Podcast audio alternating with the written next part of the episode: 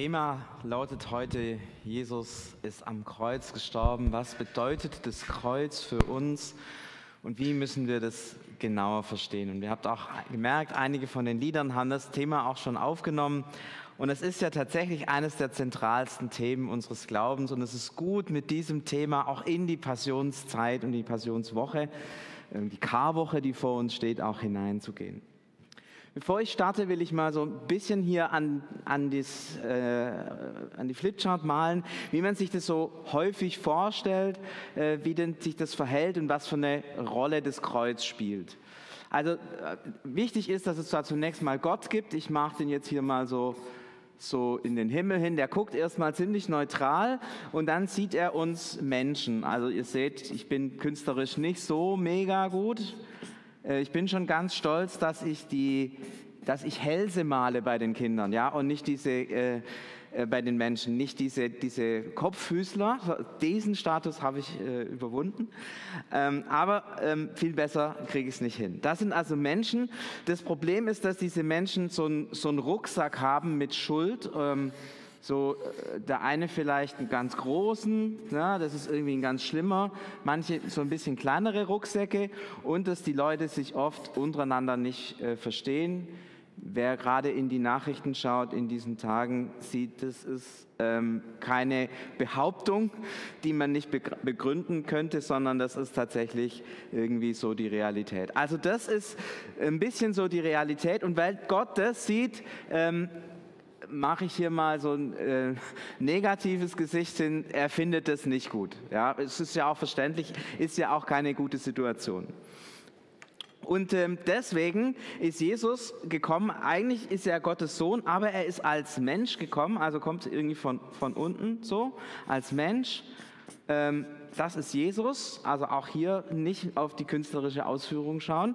Ähm, und der sagt, okay Freunde, das ist eine schwierige Situation, in der ihr seid, gebt mir mal eure Rucksäcke. So. Das machen die und Jesus sagt, okay, ich nehme diesen mega Rucksack, bring den hier ans Kreuz, äh, sterbe und dann sagt Gott, hey, finde ich gut, akzeptiert, die Jungs da unten sind frei. Das ist so im Grunde so, wie wir ganz häufig denken, dass es sich mit dem Kreuz und mit der Erlösung äh, verhält. Wir merken aber, wenn wir genau in die Bibel reinschauen, so im Grunde ist es vielleicht ganz richtig, aber da gibt es so ein paar, paar Dinge, die da noch gar nicht so richtig abgebildet sind. Und eigentlich ist das, was Gott getan hat, viel mehr und viel tiefer. Und ich möchte euch heute so ein bisschen in die Tiefe hineinführen. Ich will das tun anhand von einem Text, den der Apostel Paulus geschrieben hat in 2. Korinther 5, Vers 18 bis 21 hat er ähm, ganz dicht formuliert, was eigentlich da am Kreuz passiert ist und wie Erlösung ähm, funktioniert. Ich bitte gerade den Text mal einzublenden, ich werde ihn vorlesen und ihr werdet merken, der hat verschiedene Farben. Ähm, und ähm, ich bitte euch da nochmal drauf zu gucken. Ähm, vielleicht fällt euch auf, worum, warum diese verschiedenen Farben sind. Auf der Folie fehlt ein kleiner, ein kleiner Abschnitt, das heißt die Überschrift, die sozusagen über allem steht. Das alles kommt von Gott, steht sozusagen über dem Text und dann geht's los.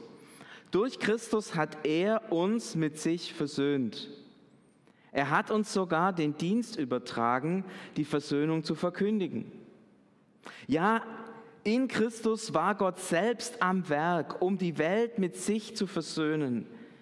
Er hat den Menschen ihre Verfehlungen nicht angerechnet. Und uns hat er sein Wort anvertraut, das Versöhnung schenkt. Wir treten also im Auftrag von Christus auf. Gott selbst lädt die Menschen durch uns ein. So bitten wir im Auftrag von Christus, lasst euch mit Gott versöhnen. Obwohl Christus ohne jede Sünde war, hat Gott ihm unsere Sünde aufgeladen. Denn durch die Verbindung mit Christus sollen wir an Gottes Gerechtigkeit teilhaben.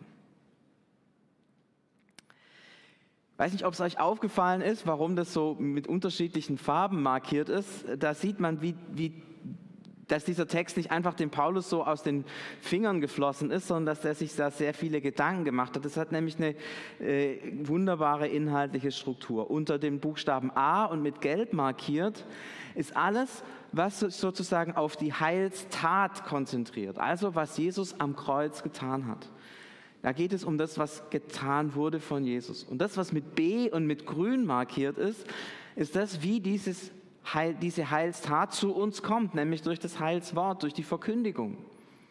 Es ist total spannend, dass für Paulus die beiden Dinge ganz eng zusammengehören. Er zeigt es, indem er so eine Reihenfolge hat. Ja, erst, erst Tat, dann die Verkündigung, dann die Tat, dann die Verkündigung und dann BA dreht er sozusagen im dritten, im dritten Durchgang dreht er das um und dann kommt erst die Heilsverkündigung und dann die Heilstat. Also das ist eine tiefe äh, gedankliche Struktur, die da dahinter liegt. Ähm, und man merkt an diesem Text, da hat sich jemand nicht, da hat sich jemand richtig Mühe gegeben, diesen Text zu formulieren und nicht einfach so mal was dahin gesagt. Ja, ich predige manchmal so ein bisschen dahin. Ich habe hier auch nicht viele Zettel liegen. Das ist meine Art. Bei Paulus eher andersrum müsst ihr euch vorstellen. Jedes Wort auf die Goldwaage legen, dann kommt man so ungefähr hin. Deswegen ein ganz tief durchdrungener Text. Und es ist für uns nochmal spannend, dass Heilstat und Heilswort zusammengehören. Wenn ihr wissen wollt, wie sich das zusammen verhält, dann nehmt euch einfach mal eine Münze in die Hand und ihr merkt, das ist relativ schwierig, die Münze durchzuschneiden, weil immer wenn ihr sie durchschneidet, habt ihr immer noch zwei Seiten. Und diese beiden Seiten gehören immer zusammen. Das ist die Verbindung von Heilstat und Heilswort. Christus ist am Kreuz gestorben und zugleich hat er damit die Verkündigung eingesetzt. Das gehört ganz eng zusammen. Ist ja auch klar, ohne Verkündigung bringt es nichts und ohne Kreuz bringt es auch nichts. Die beiden Dinge gehören unauflöslich zusammen, so wie Jesus selber wahrer Gott und wahrer Mensch ist, unaufhört, auf, äh, untrennbar miteinander verbunden, diese beiden Seiten. Ich möchte mich jetzt aber äh, auf das Gelbe konzentrieren. Das Grüne wäre auch spannend, mal nachzudenken, was bedeutet das eigentlich, dass Gott uns den Dienst der Versöhnung ange ähm, aufgetragen hat. Aber heute wollen wir uns konzentrieren auf die gelben Abschnitte, denn sie helfen uns mehr und tiefer zu verstehen, was eigentlich am Kreuz passiert ist und was Gott getan hat. Ihr könnt den Text wieder wegnehmen, dann sieht man hier auch ein bisschen also nicht unbedingt mich, aber meine schönen Bildchen, die ich hier male. Dankeschön. Das Erste, was hier steht, Gott hat uns mit sich durch Christus versöhnt. Also wenn man diesen, diese Bewegung anschaut in diesem normalen Denkmodell, das man oft vor Augen hat, dann sagt man, naja, Jesus ist als Mensch erschienen und er hat als Mensch diese Lasten auf sich genommen und ist als Mensch ans Kreuz gegangen und dann, naja, er war dann Gottes Sohn, das war ganz cool, deswegen ging es dann irgendwie weiter mit Ostern. Aber eigentlich ist dieses Ding gedanklich immer wieder von unten her gedacht, von der Menschseite her gedacht. Ja, Jesus tritt an unsere Seite, er ist der, der alles aufnimmt. Aber Paulus formuliert es hier komplett andersrum. Durch Christus hat er uns mit sich versöhnt. Das heißt, eigentlich ist dieses Geschehen etwas, was von Gott her ausgelöst ist. Das ist schon mal total wichtig, das zu verstehen. Es ist nicht, Versöhnung ist nicht etwas, was Menschen oder von Menschenseite kommt oder Menschen gemacht haben, sondern etwas, das Gott schenkt. Das ist im Alten Testament übrigens genauso. Jetzt werdet ihr sagen, Moment, nee, nee, nee, stimmt nicht. Im Alten Testament, da mussten die Menschen Opfer bringen. Stimmt. Aber zum einen hat Gott dieses Opfer eingesetzt und zum anderen, habt ihr schon mal darauf geachtet, mit was für Feuer das Opfer verbrannt wird? Das ist total spannend. Es ist immer wieder geschrieben, dass es kein Feuer ist, das Menschen entzünden, sondern dass es ein göttliches Feuer Ihr kennt die Geschichte von Elia wahrscheinlich, wie da dieses Feuer vom Himmel fällt und das Opfer auf sich nimmt, äh, verbrennt. Genau das ist der Gedanke. Gott nimmt das Opfer. Also hier auch im Alten Testament schon, Gott ist der, der aktiv ist, der, der Versöhnung will, der, der Versöhnung stiftet, der, der alles tut, dass die Versöhnung tatsächlich geschieht. Also Gott ist aktiv, Gott ist am Werk. God at Work hatten wir vorher bei der Taufe. Das ist, das ist die Dimension. Und da müssen wir immer wieder aufpassen, dass wir nicht in so einen Gedanken reinrutschen, da muss jemand irgendwie, ein Mensch irgendwas oder ein, ein Gottmensch irgendwas Besonderes tun, dass Gott versöhnt wird. Nein, Gott versöhnt mit sich selbst. Er ist immer der Aktive, der, der tut, der, der macht, der, der den ganzen Prozess auslöst und durchführt. Und da sind wir schon am nächsten. Und das ist ein Satz, der ist unglaublich. Hier heißt es, in Christus war Gott. In Christus war Gott selbst am Werk. Wenn man es tatsächlich im Griechischen nach, nachliest, da heißt es, Gott war in Christus. Luther übersetzt hier, der Luthertext übersetzt hier sehr, sehr präzise. Gott war in Christus. Das heißt, hier ist ein falsches Bild wir denken immer, Gott ist der, der da im Himmel ist und dem Ganzen so zuguckt. Und dann zappelt da dieser Jesus am Kreuz und Gott ist vielleicht auch ein bisschen traurig, weil das ist, ist ja eine schlimme Situation. Aber letztlich ist Gott im Himmel und guckt da so hin, was da denn da auf der Erde passiert, auf dem Felsen von Golgatha. Das ist oft unser Bild. Aber, liebe Freunde, das stimmt nicht. Wo ist Gott in dieser ganzen Geschichte?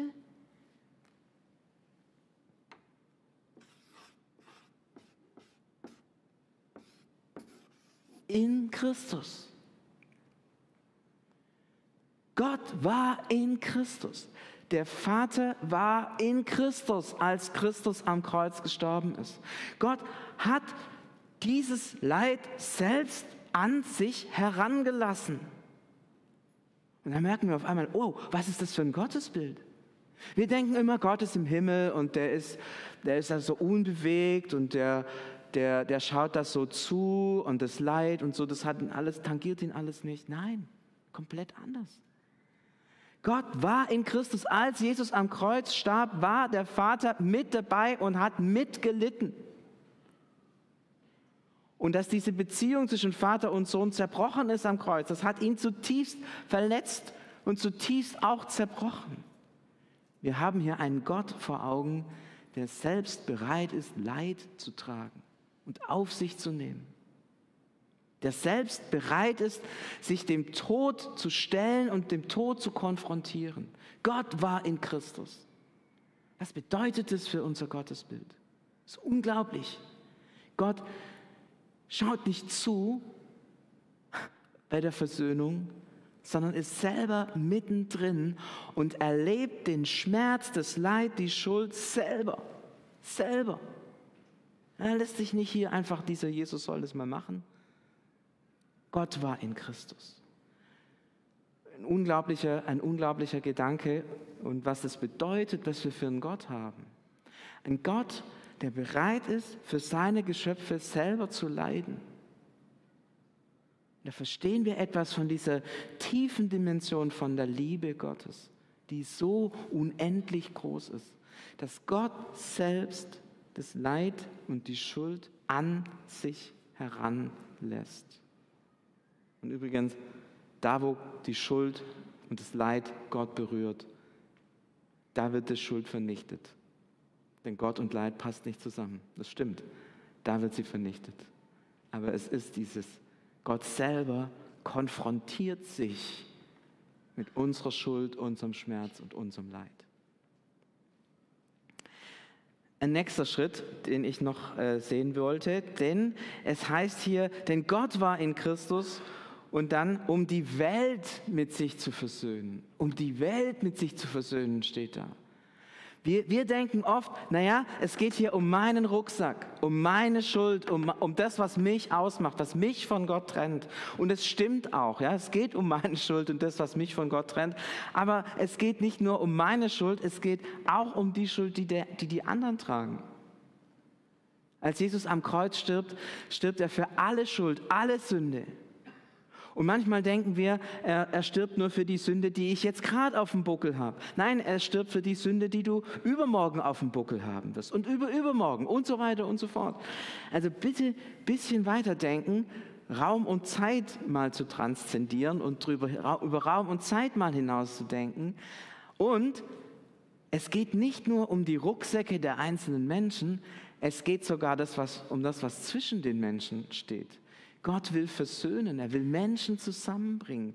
Es ist so gigantisch, wie es in der Offenbarung heißt, dass alle Menschen aus allen Nationen und Sprachen zusammenkommen und Gott anbeten.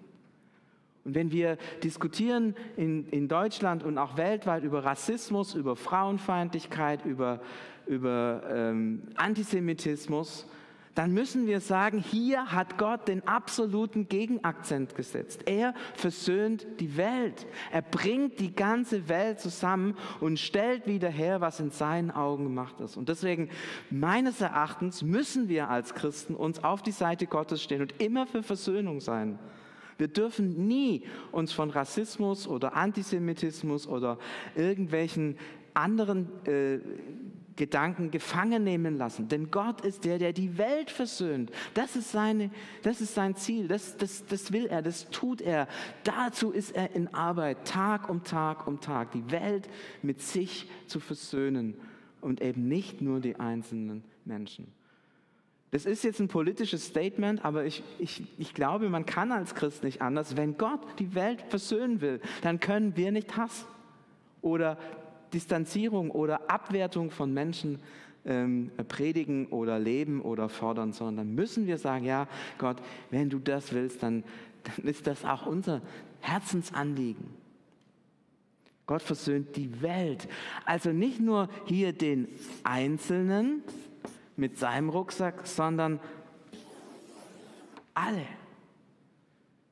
Und interessanterweise heißt es an, schreibt Paulus, dass die ganze Schöpfung ächzt unter dem, was kommt. Ich mag immer so ein Tierchen dazu. Ich weiß nicht, ist eine Katze, ein Hund oder ein Fuchs oder ein Krokodil, keine Ahnung. Ein Rüssel dran, dann ist ein Elefant. Ähm, keine Ahnung. Die Schöpfung, da gehört auch die Schöpfung dazu, zu dieser Versöhnung. Die Welt, das ist das Ziel. Das will Gott tun. Die Welt versöhnen. Und in Christus ist diese Versöhnung schon angebrochen. Sie wartet noch auf die Verwirklichung, ja, aber sie ist angebrochen. Und ein letzter Gedanke, der in dem letzten Abschnitt steht, denn durch die Verbindung mit Christus sollen wir an Gottes Gerechtigkeit teilhaben. An Gottes Gerechtigkeit teilhaben. Wir denken oft, es geht hier um diese, um diese Rucksäcke, um diese Schuld, um diese Verfehlung, die wir miteinander, alle miteinander rumschleppen. Was Schuld gegen Gott oder Schuld gegen Menschen. Und natürlich ist es richtig, es geht um Schuld und es geht darum, dass diese Schuld uns vergeben wird. Aber ganz ehrlich, stellt euch mal vor, ihr hättet diesen Rucksack weg, diesen Rucksack der Schuld und ihr wärt ganz frei von allem und ihr würdet die nächsten Woche leben und sagen, jetzt bin ich frei von Schuld, ich bin kein Sünder mehr, ich bin kein Sünder mehr. Wie lange würde das reichen? Wie lange würde das funktionieren? Bei euch vielleicht ein bisschen länger, bei mir wären wir bei, bei, spätestens ein paar Stunden irgendwie bei dem Punkt, dass ich vielleicht keinen großen Rucksack hätte, aber mein kleiner Rucksack wäre schon wieder ganz voll. Und wahrscheinlich müsste ich innerhalb von einer Woche gegen einen großen Rucksack tauschen. Es geht nicht nur darum, dass Gott uns unsere Schuld vergibt und unseren Rucksack an Verfehlungen abnimmt. Das ist cool, aber das, das ändert in der Tiefe nichts, weil immer wieder neue Rucksäcke produziert werden. Hier heißt es, wir bekommen an Gottes Gerechtigkeit Anteil. Gott kommt wirklich in unser, halt, falsche Farbe. Jetzt kann es eh kein Mensch mehr sehen, ja, aber Gott kommt wirklich in unser Leben rein und kann kein Mensch mehr sehen, kommt in unser Leben rein und macht uns, gibt uns seine Gerechtigkeit, dass wir das leben können, wie Gott ist. An anderer Stelle heißt es, wir werden Jesus ähnlich. Wir werden umgeformt in das Bild von Jesus. Das ist gemeint. Wir nehmen Gottes Wesen und Gottes Eigenschaften an. An anderer Stelle heißt es, die Liebe Gottes ist ausgegossen in unsere Herzen. Ihr merkt, es sind unterschiedliche Worte, aber sie, sie gehen alle in eine Richtung. Es geht nicht nur darum, dass der Rucksack uns abgenommen ist, sondern es geht darum, dass wir von innen heraus erneuert werden. Von innen heraus komplett erneuert werden. und Gott uns durch und durch prägt. Kein Wunder, dass ein paar Verse, das heißt ganz genau ein Vers vor dem Abschnitt, den wir gelesen haben, steht, dass wir eine neue Schöpfung sind. Das heißt, was passiert am Kreuz? Am Kreuz versöhnt Gott die Welt mit sich. Das heißt, er ist nicht, er ist nicht da oben irgendwo und guckt zu, sondern er ist selber im Kreuz voll dabei, voll involviert. Und er lässt alles Leid, alles Schuld an sich heran. Und zugleich geht von diesem Kreuz eine Kraft aus. Eine Kraft aus, die die Welt versöhnt und die uns als Menschen, dich und mich erneuert. Das ist, die, das, ist das Große, was Gott getan hat. Das ist die Heilstat des Kreuzes. Und das alles, was ich gerade gesagt habe, gehört da dazu. Vernichtung von Schuld und Erneuerung der Menschen. Dass Gott sich selbst ganz darauf einlässt. Was machen wir mit dem? Was machst du jetzt mit dem? Man könnte sich zurücklehnen und sagen, tolle theologische Gedanken. Ähm, stimmt, der hat der Paulus richtig gut gemacht, finde ich auch. Aber wenn wir das hören, ist genau das passiert, was, gerade, was, was, ich, was wir vorher gelesen haben. Was ich gemacht habe, war grün. Ich habe verkündet, was am Kreuz geschehen ist. So, wir haben aufs Kreuz geblickt und ihr habt das Geschehen gehört. Was ist jetzt euer Job? Wozu seid ihr eingeladen?